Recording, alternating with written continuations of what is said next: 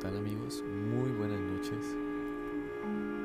Sé que eh, estuve una semana sin subir el episodio, pero he vuelto con intención de seguir con esta cultura mexicana que intento expandirles, que intento expresarles. Bien, para continuar con todo lo que ya habíamos hablado de la cultura mexicana y continuando con el tema de nuestras queridas brujas, he de hablarles hoy de algo muy particular, algo que muy pocas personas conocen o que conocen demasiado, sin embargo no saben cómo se llaman aquí en México. En México todos conocemos a los brujos. Y por así decirlo hay distintos tipos de brujos, aquellos que usan a Dios como su medio para curar, para sanar, para prevenir, otros que usan al diablo en su forma más dañina otros que usan los animales, que usan diferentes objetos. Sin embargo, les voy a hablar hoy de un tipo de brujo muy particular y muy temido, a pesar de que no parezca en México. Las leyendas sobre los nahuales. Personas con la habilidad de transformarse en animales u otros seres han estado presentes en Mesoamérica por cientos de años. Tienden a ser muy populares debido a su ya mencionada fama con la magia. Estas leyendas todavía aterrorizan a muchas comunidades, quien creen que deben protegerse de los malignos nahuales. Sin embargo, existe mucha confusión sobre los nahuales y los tona, aunque no deben confundirse. En el caso del nahual, este término se refiere a una persona con la capacidad de transformarse en animal o en otro ser. Por otro lado, el tona es un animal que entabla una relación mágica con el individuo desde su nacimiento. Es decir, tienen una conexión espiritual con el animal y ellos mismos pueden tomar conciencia de ese animal. Sin embargo, no se transforman en él porque ellos mismos tienen su alma, tienen su cuerpo. Digámoslo así, el tona es como un alma compartida entre un animal bendecido y una persona bendecida también con la capacidad de unirse a él. Un nahual no. Un nahual hizo un pacto, un pacto peligroso que le costó la vida y sin embargo lo usa para el mal, aún sabiendo lo que ha perdido. En el código florentino, Bernardino Sagabún define a los nahuales como Intlateluco Nucupani Nahuali, es decir, en es aquel que se transforma en el poseedor del Nahuali. De acuerdo con la Academia de Isabel Lagárriga Atias, la figura del nahual aparece en gran parte de los grupos étnicos de México. Esta figura surge antes de la colonización. Se creía que un mago podía transformarse en otro ser, principalmente en jaguares, serpientes, aves, perros, comadrejas y otros. Según otras leyendas, los hechiceros también podían transformarse en bolas de fuego, meteoros o pequeños seres con forma humana, como ya habíamos hablado antes. Las brujas también tienen esta habilidad, tienen esa habilidad de transformarse en aves gigantes o en bolas de fuego cruzando el cielo. Sin embargo, aclarando como en el episodio anterior, esto es algo muy peligroso, es una cultura tan arraigada en México que a veces no distinguimos entre la realidad o más bien lo entendible y lo que no entendemos y terminamos apedreando bellas especies o exagerando por algún fenómeno del espacio. Bien, por lo tanto, el término nahual se refiere tanto a la persona como al animal en el que se convierte. El nahual en la época antigua y moderna este, está ligado a un signo bajo el cual se nacía. Según el académico Aguirre Beltrán, los nahuales nacían bajo el signo Sequihuatl, eh, así como nosotros, según tenemos arraigados los signos tales como diciendo las constelaciones de Pisces, Tauro y todas esas, ah, al ser nacidos en México tenemos nuestro signo particular también. En mi caso, si no me equivoco, yo tengo el signo del búho, el cual no recuerdo actualmente cómo se pronuncia, debido al mes donde nací.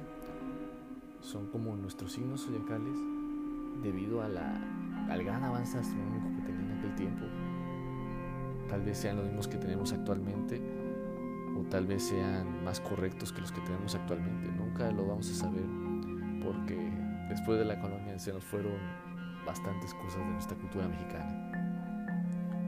Según otros expertos, los niños, nobles, los niños nobles que eran ofrecidos al agua el día de Sechecaltl, que estaba dedicado a Quetzalcoatl, también eran propensos a ser nahuales.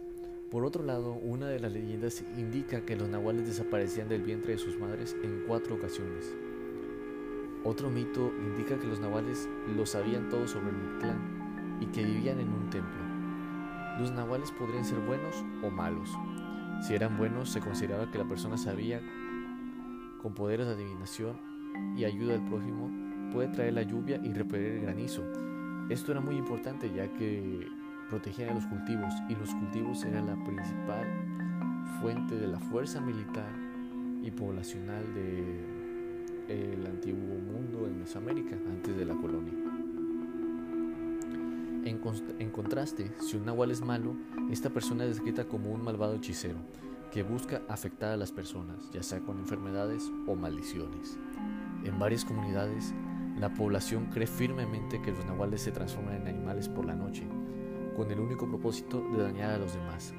Atias señala que si el animal es atrapado y permanece sin librarse hasta el amanecer, su muerte es inminente. En caso de ser herido, cuando tiene la forma de animal, al día siguiente el nahual ya se recuperó a identidad humana. Mostrará las huellas de maltrato que sufrió en parte del cuerpo en que el animal fue afectado. Hay versiones más macabras sobre el nahual. Según esta versión, el nahual sale del cuerpo del humano, y entra en el cuerpo de la víctima para que ésta se enferme, le chupa la sangre y le come el corazón. Actualmente se cree que el nahual puede viajar largas distancias, roba animales o comida. Otras versiones señalan que los nahuales de pueblos rivales se enfrentan para defender a sus comunidades. Aquí en Nayarit, el estado donde yo vivo y radico como estudiante, hay algo Hay una leyenda sobre un nahual, un nahual el cual vivió por el lado de San Blas. Para quienes lo conocen, es el famoso muelle de San Blas. Es muy conocido por algunas canciones y por sus viejas leyendas. Eh, alrededor del año de 1813 surgió que una persona, un campesino, iba caminando Iba caminando por su campo rumbo a su casa a altas horas de la madrugada debido a que había regresado del campo al no poder abrir la reja. Aún olvido de sus llaves para poder abrir su reja. En fin, al ir por allá, vio como un viejo brujo de la comunidad, reconocido por ser malvado y demás, por decir que era un nahual, se transformó en una mula la mula rebuznó fuertemente al ver que esta persona lo observaba y corrió a atacarle. El hombre, que llevaba su rifle con él, le disparó. Le disparó fuertemente. Llegó a su casa, durmió todo el día, sin saber qué era lo que había pasado. Al día siguiente, se dice que este hombre hechicero fue encontrado muerto en la entrada de aquel campo que en el que el hombre trabajaba y era dueño. Los nahuales son muy poderosos, muy misteriosos. Sinceramente, si yo me encontrara con uno, no confiaría en nada de él. Yo insisto, no son gente buena. Los nahuales setesales, celtales, disculpen. En Chiapas, la comunidad cetal considera que un nahual es un espíritu familiar adquirido por ancianos o personas destacadas del grupo se cree que la persona adopta su forma animal por las noches, con el objetivo de vigilar la comunidad y castiga a los que rompen las reglas. En este caso, el nahual se convierte en una figura de autoridad y control social. Según los celtales, los hombres de esta comunidad pueden tener varios nahuales, aunque pueden perder algunos si rompen las normas sociales. No sé si esto les parece muy parecido a cierta saga de películas muy sabrán a refiero, los que no, me refiero a la saga de Harry Potter. En Harry Potter, eh, los, hay ciertos hechiceros que adoptan su forma animal o las brujas que tienen sus animales en sus familiares, se les llama. Aunque no parezca, la cultura en México es tan antigua que se desconoce. Y aún así de tan antigua y desconocida, está tan arraigada a la sociedad actual que verdad es impresionante cómo en México nosotros no conocemos este tipo de cosas. Existen los nahuales en Candelaria, Coyoacán. Este pueblo ubicado en la Ciudad de México se creía que los nahuales tomaban forma humana, comúnmente la de un perro, burro o becerro. Es decir, estos animales tendían a transformarse en humanos, lo cual los hace aún más peligrosos. Su naturaleza los impide razonar igual que nosotros, pierden su humanidad y toman represalias contra aquellos que fueron sus opresores en su forma natural. También se cree que no envejecen y que solo los hombres pueden ser nahuales. En general, los nahuales son considerados como inofensivos, aunque se cree que roban cosas y animales.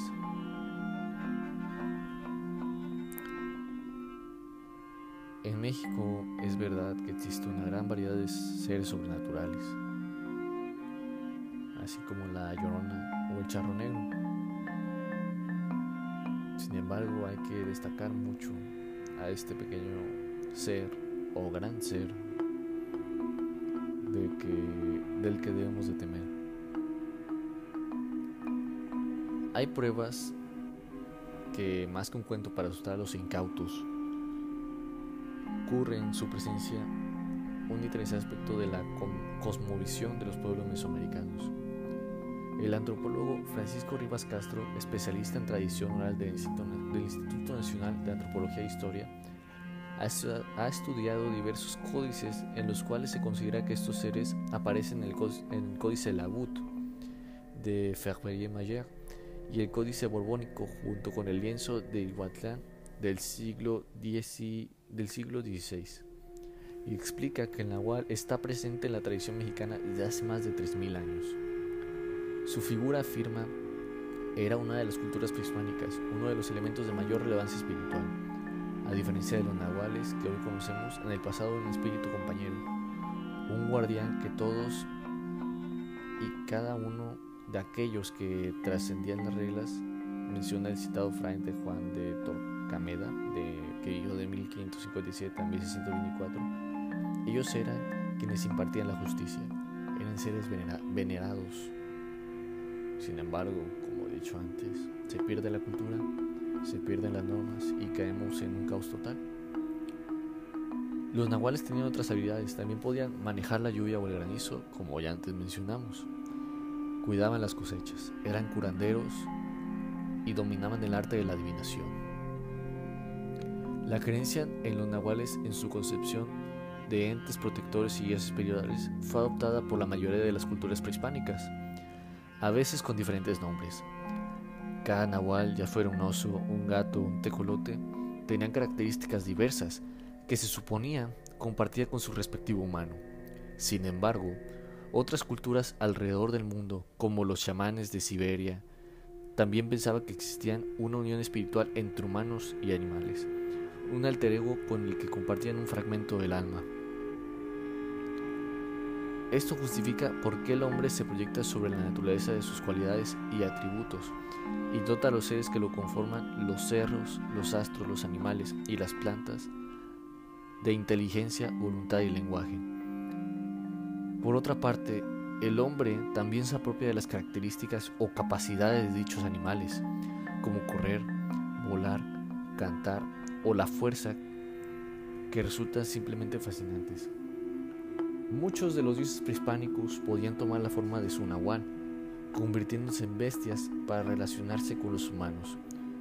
Huitzilopochtli tenía como nahual al colibrí, Quetzalcoatl a la serpiente plumada.